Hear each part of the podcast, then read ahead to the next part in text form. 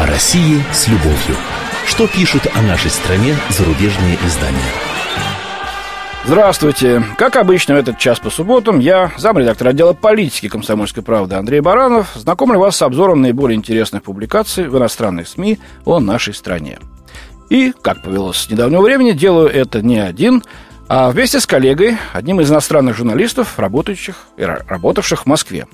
Сегодня рядом со мной в студии немецкий журналист Йенс Зигерт. Здравствуйте, Йенс. Здравствуйте. А, Йенс э, практически лет 10 проработал э, корреспондентом ряда э, германских радиостанций и также писал для журнала «Фокус», правильно? Да, это правильно. А, ну вот сегодня мы посмотрим наиболее интересные темы, которые поднимали наши коллеги в эти дни. Ну и, пожалуй, бесспорно, они, пожалуй, Главное из них – это вопрос здоровья президента Владимира Путина. Как по команде, все практически западные издания и радио и телестанции э, задались вопросом, а что же случилось с президентом. Вот что пишут они.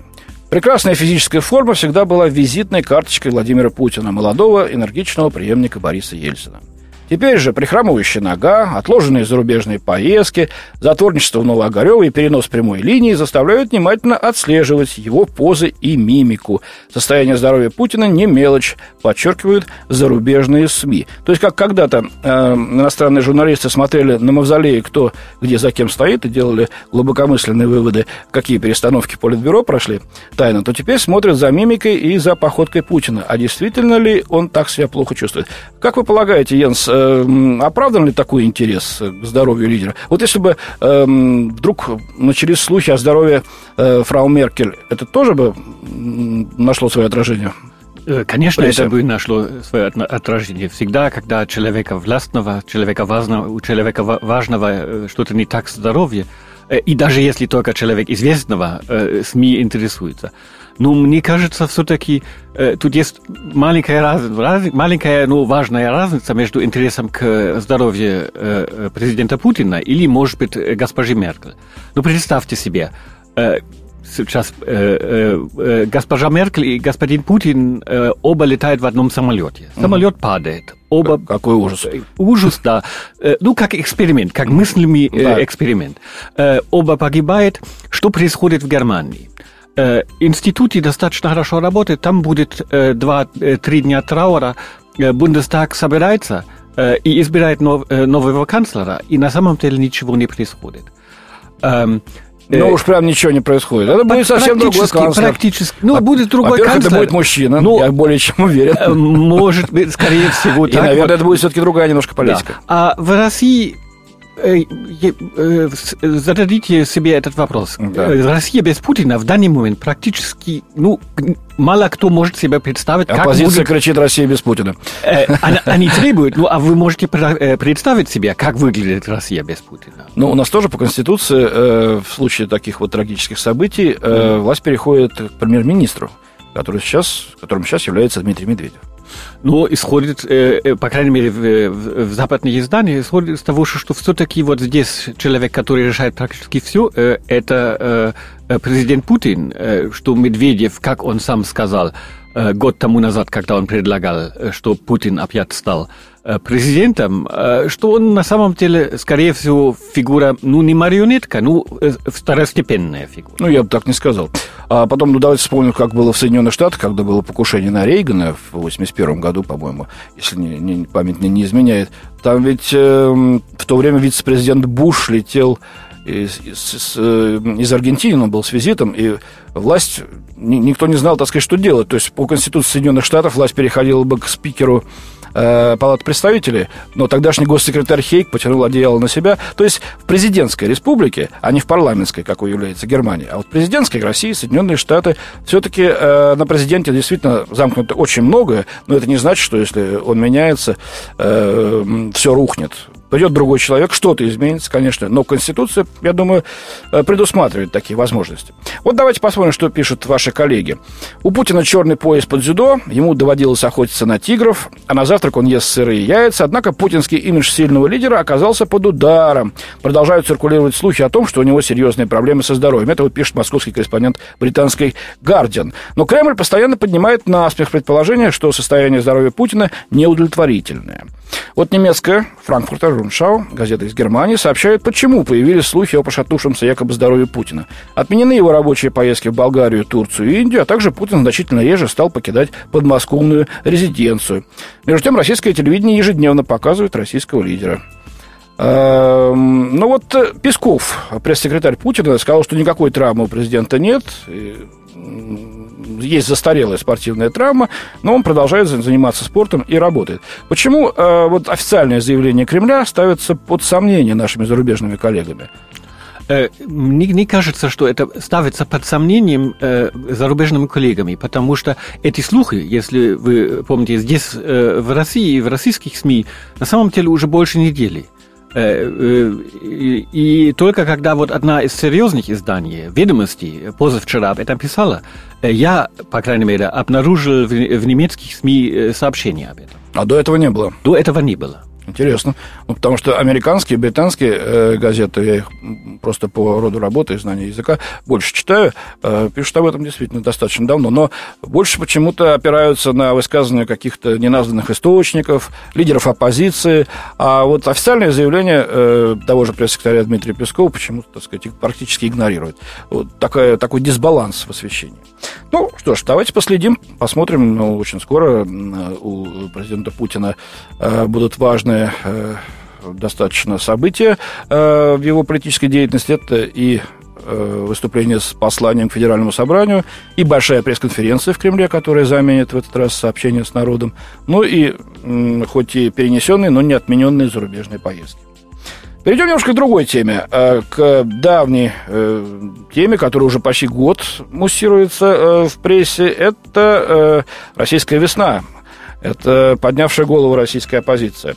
Так вот, э, пишет Джон Кемфлер из британской Independent, российская весна 90-х миновала, и российская весна этого года, пожалуй, так и не началась. Почему? А вот потому, считает он, что новый закон, позволяющий Кремлю закрывать нежелательные сайты, только начало войны на истощение в интернете. Борьба правительства с нарушением в интернете – это манна небесная для авторитарных правителей, э, заключает автор. Ну, он говорит, что в середине 90-х в России была краткая весна, а ныне ситуация сложнее. Путин снова завладел всеми рычагами контроля. Как долго Путин будет сохранять власть? Это зависит как от российской оппозиции, так и от действий Запада. Вот очень интересно. Э, вообще, порядочно ли для журналиста э, не только описывать события, но и выносить вот такой приговор? Как долго будет Путин у, э, у власти, это зависит от нас в том числе и от западных журналистов. Это корректно, как вы полагаете? Ну, если он комментатор, если он политический комментатор, конечно, он может, как журналист, высказать свое мнение. Э, другой вопрос, э, можно согласиться с этим мнением. Э, мне на самом деле кажется, что это не зависит от Запада, как долго Путин будет здесь у власти. Это зависит от людей здесь в России. Э, считают ли э, они, э, что его политика, его действия соответствуют их интересам? Мне кажется, что некоторая часть прошлой, эм, прошлой зимой считал, что это действие не соответствует их интересам. Ну, потом были и выборы, и Путин был избран. Скорее всего, большинство еще так считает. Но эм, зависит это, конечно, от людей здесь. Понятно. Ну, и, кстати, э, Джон Кемпнер критикует э, закон о сайтах, а я должен напомнить нашим слушателям, что британский проект закона о Э, данных в сфере связи обяжет провайдеров год хранить всю информацию о переписке и звонках британских граждан и иностранцев, с которыми те э, контактируют. Так что не менее такой достаточно суровый закон. Поэтому хорошо бы британцам посмотреть э, сначала на себя. Продолжаем эту тему. Редакционная статья в Die Welt немецкой. Совет Федерации сказал «да» спорному закону о госизмене. Я напомню, что Совет Федерации одобрил закон о государственной измене, и это вызвало критику, как пишет газета, в российских протестных кругах. Почему? Потому что, как считает газета, новый закон существенно расширяет круг потенциальных изменников, ведь теперь под его юрисдикцию будут подпадать не только лица, передающие секретные сведения иностранным правительствам, но и оказывающие финансовую помощь или консалтинговые услуги иностранным организациям, деятельность которых угрожает безопасности России. Таким образом, полагает Die Welt, российское правительство впервые за свою историю включает число адресатов госизмены международные организации. И вот эм, говорит, э, э, пишет Кристиан Эш из Frankfurter Rundschau. Вы знаете его, нет? Да, я его лично знаю. Да, он же ведь работает в Москве, то есть ваш он, коллега, да? да? что... Мы даже, даже вместе вот с начала 90-х годов сюда приехали. Он прямо говорит, что в России сталинизм, вот абсурдная строгость приговора, вынесенного активисткам Пусси Райт, новый закон о шпионаже, о котором я сейчас сказал, э, навешивание на некоммерческие организации ярлыка иностранных агентов, все это создает ощущение, что сталинизм вернулся. Вот э, вспоминает он э, дело Леонида Развожаева, которого якобы похитили в Киеве, а потом он написал явку с повинной. Все это многие вспоминают 1937 Год, пишет автор, и довольно такая странная фраза. И неважно, о чем Развожаев говорил с грузинскими политиками на встрече, в которой его обвиняют. А, как вы полагаете, ну что действительно ли то, что сейчас происходит в России, это 1937 год при Сталине? Нет, конечно. Э, То есть Кристиан Эш немножко перегнул в этом, палку. В этом смысле, в этом смысле, конечно, э, премьер-министр Медведев прав, который э, позавчера в своем фейсбуке писал э, э, о том, что, что в общем-то, можно... Э, это очень удобно быть сталинистом сегодня, когда никого э, да, ночью э, не, не, не, не забирают, ни, никто не стучит в дверь. И, конечно, э, удобно э, обвинять о том, что, что здесь сталинизм, если э, ночью никто не стучит в дверь. Э, Э, то, что я э, думаю, что вот некий, скажем так, некий дух э, о том, что, что связано с словом Сталина, все-таки есть. Вот это дело о том, что, что якобы внутри страны есть враги, с которыми нужно бороться, которые э, работают якобы для э, иностранных государств, э, не для интересов России, это, мне кажется, вот в сегодняшних условиях в глобализации это немножко устаревшее понятие. Я, по крайней мере, не знаю таких людей, которые не бы хотели вот для своей страны самое хорошее. Ну, что ж, вам повезло. В России много живет народу, есть люди разные.